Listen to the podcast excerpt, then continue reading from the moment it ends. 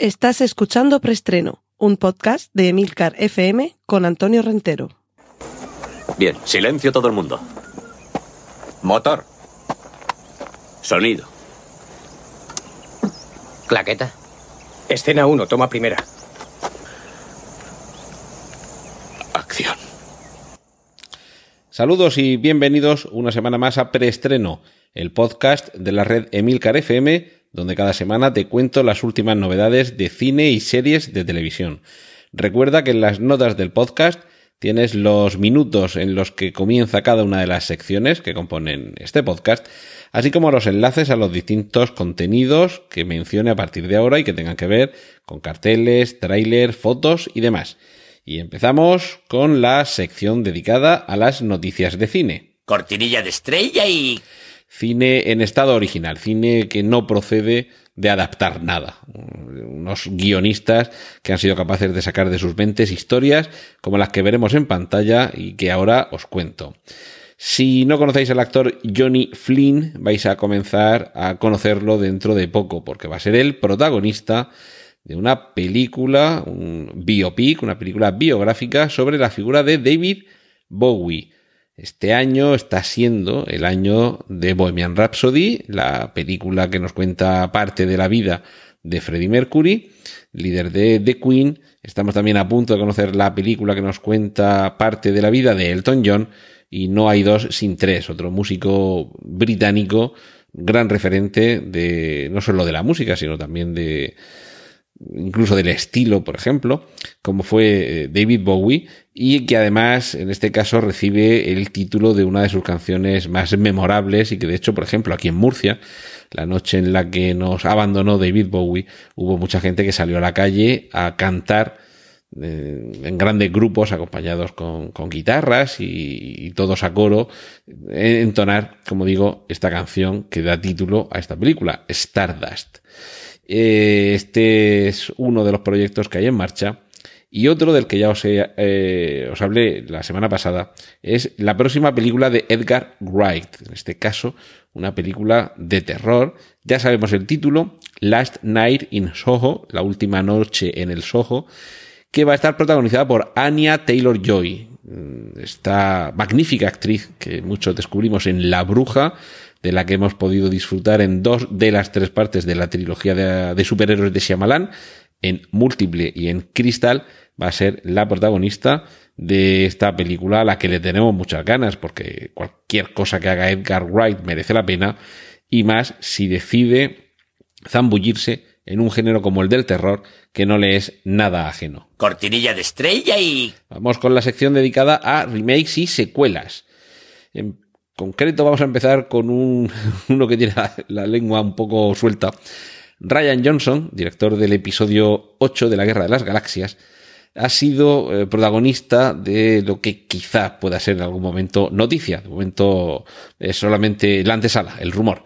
Y es que eh, Kylo Ren podría redimirse en el episodio 9. Es una, una, un fragmento de información que procede de una entrevista en la que se ha referido precisamente a la posibilidad de redención de este personaje, casi dándolo por sentado, y uno dice, vamos a ver, esto lo dice porque él en su película, digamos, encaminó al personaje hacia esa dirección, o porque sabe con certeza que es eso lo que va a suceder en la próxima entrega. Pues no lo sabemos, no lo sabemos, pero la cuestión es que o se le ha escapado o ha expresado un deseo antes de la cuenta. Lo que vamos ya sabiendo es cómo nos van a contar en la pantalla las aventuras de Hobbs y Shaw.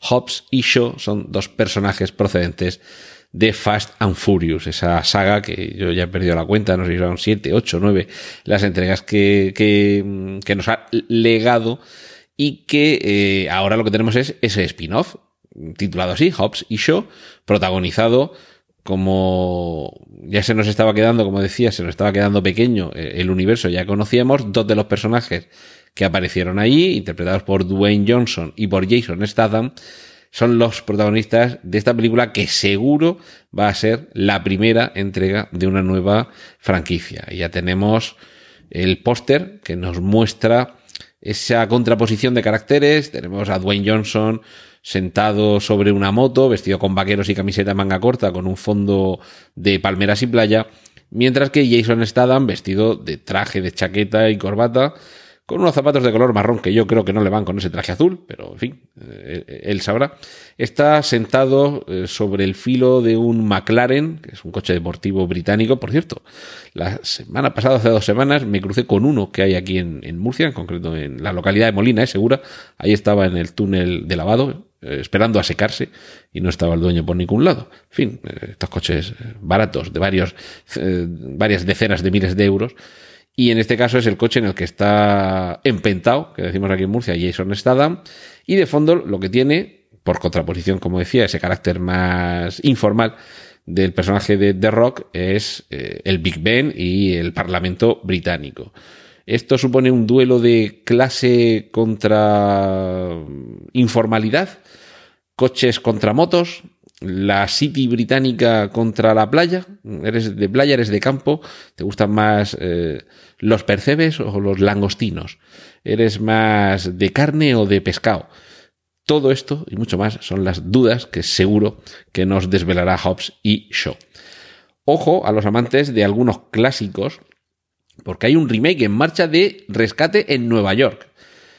Ahora mismo mm, tendría que parar la, la grabación y sacar las cuentas porque creo que llegamos tarde. 1997 mm, Rescate en Nueva York tuvo una segunda parte, que no recuerdo ahora el año, era 2000 pues, no sé cuánto, Rescate en Los Ángeles. Y claro, si sacaban las cuentas, dice, bueno, pues si esta pasaron tantos años entre el, el estreno de 1997 Rescate en Nueva York y este 2000 no sé cuánto Rescate en Los Ángeles, para seguir con la tónica tendríamos que dejar pasar X años hasta la siguiente película. Bueno, ¿qué diablos? Voy a parar eh, un momentito la grabación, voy a hacer las cuentas y os lo, os lo explico, esta teoría rara que tengo yo. Vale, ya, ya he sacado las cuentas. A ver, en el año 1981 se estrenó 1997 Rescate en Nueva York. Es decir, Transcurrieron 16 años desde el momento en el que se estrena la película hasta el momento en el que se sitúa la acción que cuenta la película. En el año 1996, es decir, un año antes de 1997 Rescate en Nueva York, cronológicamente en nuestra línea temporal un año antes, se estrena 2013 Rescate en Los Ángeles. ¿Vale? Ya cambiamos de ciudad. Ya avanzamos 17 años, no 16, sino 17 años. Vale. Siguiendo esas cuentas, en 2013, es decir, 18 años después del estreno, se tenía que haber estrenado una película titulada 2031 Rescate en Chicago, por ejemplo. Pero no, sabemos que en 2013 no se estrenó esa película. Por eso digo que, que, que, como dice el anuncio, llegas tarde, Matías, pues en este caso algo parecido.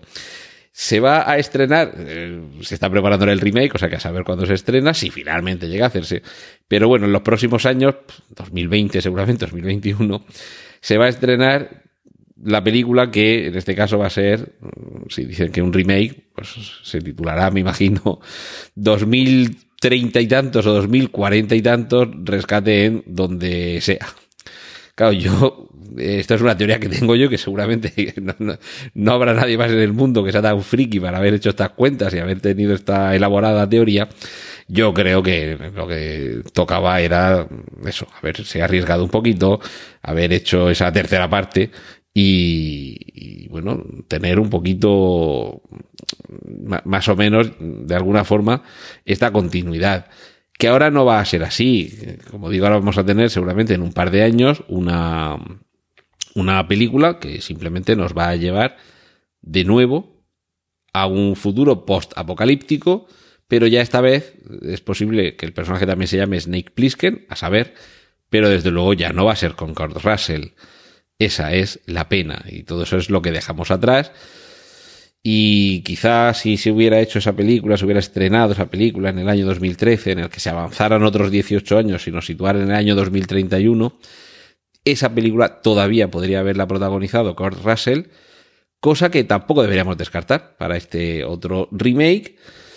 Eh, por lo menos que aparezca, pero ya seguramente, como no sería Snake Plissken, ya todo cambiaría, todo sería diferente. Seguimos, retomamos la normalidad, seguimos con nuestra sección de remakes y secuelas. Tenemos nuevo póster del Dumbo de Tim Burton, tampoco presenta mucha novedad, se ve al, elefantito.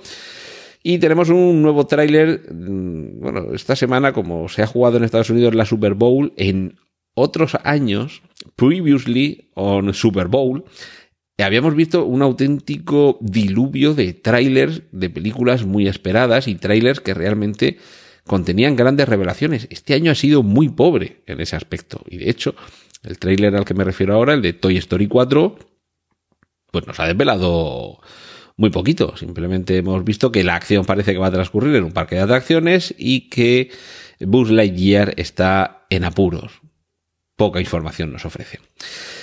Y ahora, para finalizar esta sección, hay que hacerse eco de El Triunfo, la mejor película de cine español de este año, al, menos para los que votan en la Academia de Cine, ha sido Campeones, que se ha llevado, en mi modesta opinión, un muy merecido premio a mejor película.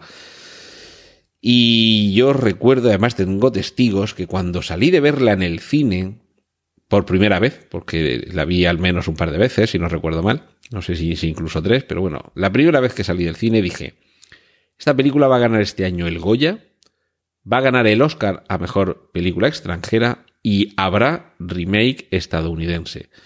Pues de momento, dos de tres. Bueno, de momento, porque ha ganado el Goya, eh, finalmente no compitió en los Oscars, no fue seleccionada.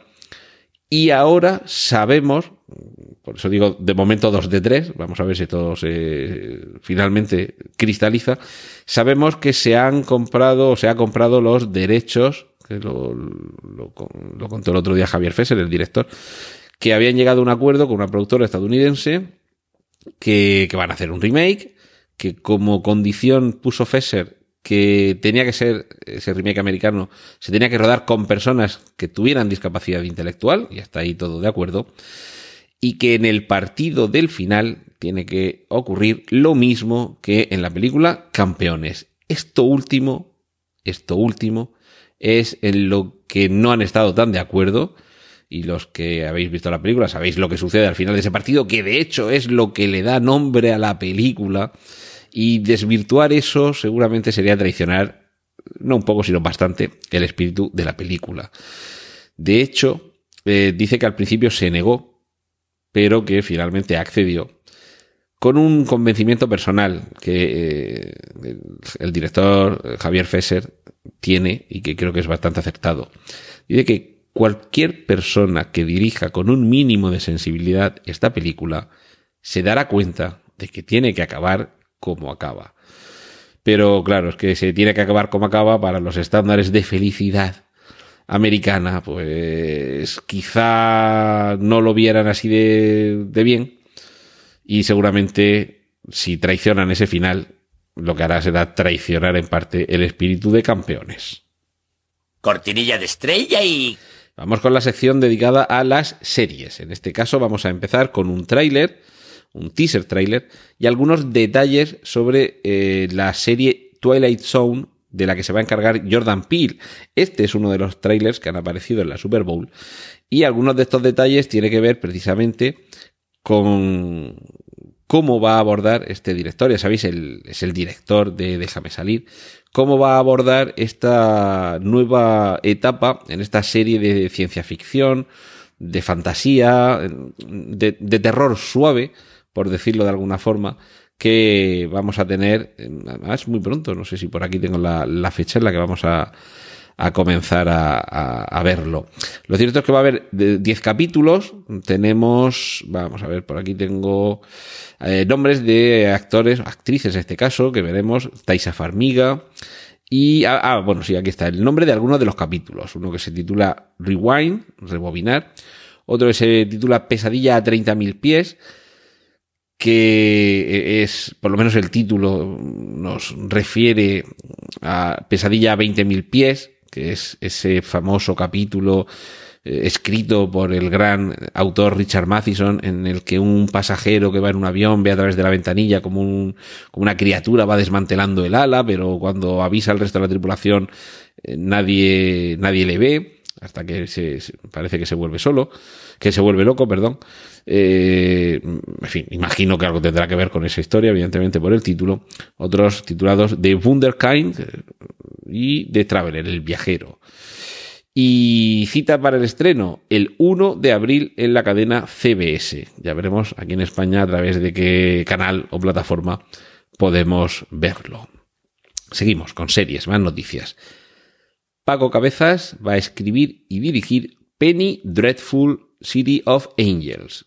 Nos vamos a Los Ángeles. Paco Cabezas fue también el director español que al comienzo de la serie Penny Dreadful se encargó de, la dirección. También aquí en España lo conocemos en el mundo del cine por estar detrás de éxitos como Rec. Y ahora lo que hace es trasladar parte de la historia de, de terror que ya conocemos con esos personajes clásicos al otro lado del charco. Algo así como lo que hemos visto en ocasiones hacer con personajes como puede ser Sherlock Holmes o Jack el Destripador, que de su original ubicación británica había autores, tanto en el cine como en las novelas o series de televisión, que los trasladaban para continuar sus aventuras en el nuevo mundo. Pues algo de eso es lo que nos quiere traer esta nueva serie, esta nueva no directamente temporada, porque llamándose de otra forma, más bien podríamos hablar de spin-off, pero Penny Dreadful, que nos dejó muy buen sabor de boca a los amantes del terror clásico victoriano, ahora lo que hace es irse al otro lado del charco y por allí, evidentemente, continuar con nuevas situaciones y nuevos personajes. Este mismo año, en el que estamos todavía, en 2019, va a ver cómo a finales eh, del mismo, después del verano, comienza a rodarse la cuarta temporada de Fargo, con lo cual ya podemos empezar a, esperar que en el año 2020 podamos ver esa nueva temporada. Tráiler de la serie Lo que hacemos en las sombras que nos muestra cómo se traslada a la serie de televisión la historia de esta divertida película dirigida por Taika Waititi, director también de Thor eh, Ragnarok y, es alguien realmente muy divertido. Esta premisa de ver cómo se las ingenian unos vampiros que comparten piso, ahora llega a la pequeña pantalla y yo creo que va a dar lugar a un mundo muy interesante. De hecho, ya se nos apunta que los hombres lobo que conocíamos en la película también van a tener presencia en esta serie y veremos si no termina viendo incluso un spin-off con, con estos personajes. Y ahora regresamos, regresamos a España. Enrique Cerezo, quizá más conocido por muchos por su vinculación en la dirección del Club de Fútbol eh, Atlético de Madrid, es tradicionalmente una persona que ha tenido una profesión ligada al cine en su faceta de productor y desde hace unos años también ligada a la detentación de derechos de explotación de multitud de películas. De hecho, también nos conté hace unas semanas aquí en preestreno que Enrique Cerezo, a través de su productora, había creado la plataforma Flix Olé, una especie de Netflix español. De hecho, el, propio nombre bastante feo, pero bueno, desde luego bastante descriptivo de lo que podemos encontrar, ya nos daba esa pista. Pues bien, ahora este señor, como productor, se ha dado cuenta de que hay mucho ruido últimamente con Blas de Lezo, uno de esos personajes de la historia de España que, desde luego, si fueran franceses, ingleses o americanos los que hubieran tenido ese personaje en su historia, ya habría película y serie sobre él. Y ahora es eso lo que va a hacer, producir una serie sobre Blas de Lezo. Ojo porque eh, en teoría no debe ser una serie barata, estamos hablando de un militar que además una de sus grandes eh, heroicidades fue defender Cartagena de Indias con apenas 300 soldados frente a decenas de barcos británicos y por supuesto centenares y no miles de combatientes de la perfida Albion. Y todo esto supone mucho presupuesto, es decir, que vamos a ver si esto está a la altura. Seguiremos informando en cualquier caso de lo que también seguiremos informando, y no sé si, desear que no haya que informar sobre ello, es sobre uno de los planes que tienen en mente las, las mentes pensantes, perdonad la reiteración, de la cadena ABC. Se están planteando un remake de Perdidos. A ver, dicen que la premisa de una isla en la que suceden cosas misteriosas y que llega gente que tiene pasados muy, muy dispares, personalidades muy peculiares y e historias que han vivido en las que se entrecruzan sus vidas, que todavía hay mucho que contar con esa premisa. Entonces yo creo que esto puede ser más bien un poco un globo sonda, vamos a soltarlo a ver qué acogida hay y la acogida es la esperada. Eh, no sabría concretar unos porcentajes, pero desde luego se divide en tres grandes bloques. Los indiferentes, los que aman la idea y los que detestan la idea. Mm, todavía no sé en qué plano de estos, en qué porción de estas dos últimas situarme. Yo soy de los, bueno, acérrimos de perdidos el final hubiera deseado que hubiera sido de otra forma, pero realmente no fui de los que se sintió completamente defraudado, fui de los que madrugó para verlo y siempre tengo muy pendiente perdidos. Por cierto, aprovecho para recomendar que busquéis dentro de Milcar FM el histórico de un podcast imprescindible que, que se llama Still Lost, aún perdidos o todavía perdidos, y que gracias a nuestro gran líder, loor al líder, Emilio Cano, nos permitió ir repasando no toda la serie, pero sí muchos de los capítulos de Perdidos. No lo sé, no lo sé. me imagino que todo dependerá de la calidad que tenga el resultado final. Si es una serie merecedora de continuar ese legado. Y quizá esa es la duda, que hay muchos que pensamos que es muy difícil mantener alto ese legado. Y sobre todo, ¿qué van a hacer? ¿Contarnos la misma historia con otros personajes? ¿Explicarnos de verdad todo lo que quedó suelto? ¿Que haya más cabos sueltos? ¿Que sea otra historia? Es lo único que se me ocurre que podría medio ser interesante. ¿Otra historia con otros personajes en esa realidad? En fin, mm, de momento, ya digo, es la expresión de un deseo por parte de algunos directivos de ABC y habrá que esperar a cómo se tomen la respuesta por parte del público. Vamos finalizando, Netflix anuncia cinco nuevas series con decidido sabor español. Estas series, tengo por aquí el listado, El vecino, dirigida por Nacho Vigalondo, Días de Navidad, creada y dirigida por Pau Freixas, El desorden que dejas, escrita y queda por Carlos Montero basada en, en su propia novela, que fue Premio Primavera del año 2016. Valeria, escrita por María López Castaño con Aurora Gracial, Mudiano Caña y Fernanda Iguiarte, basada en las novelas de Elizabeth Benavent, y Memorias de Idún, dirigida por Maite Ruiz de Austri. Todo esto eh, a ver si, bueno, sobre el casting, solo en algunas tenemos información sobre los protagonistas. En el caso de la serie El vecino de Nacho Vigalondo, los personajes principales estarían interpretados por Kim Gutiérrez y Clara Lago. Y en el caso de Días de Navidad, creada y dirigida por Pau Freixas, esto, en el casting tenemos nombres como Verónica Echegui, Nerea Barros, Victoria Abril, Verónica Forqué, Charo López, Ángela Molina y Elena Anaya. Esta película, eh, perdón, esta serie, eh, por no entretenerme más en contaros más o menos de qué va cada una, esta, la premisa me parece muy interesante, es ver cómo celebran la Navidad a lo largo de distintas etapas eh, temporales, cuatro hermanas. Vamos a ver cómo durante su adolescencia, madurez y vejez celebran la Navidad esas cuatro hermanas. Y por eso eh, todos los nombres, eh, ah, claro, evidentemente ah, es de esperar que haya más intérpretes, pero por eso todos los nombres son de mujeres y por eso hay mujeres que las vemos, eh, unas son actrices más jóvenes y otras más mayores, porque evidentemente interpretarán al mismo papel en distintas etapas de su vida. Y finalizamos con una noticia con cierta polémica, por qué no decirlo. Fox renueva dos años más a Los Simpson. Alcanzarán con ello las 32 temporadas y más de 700 episodios.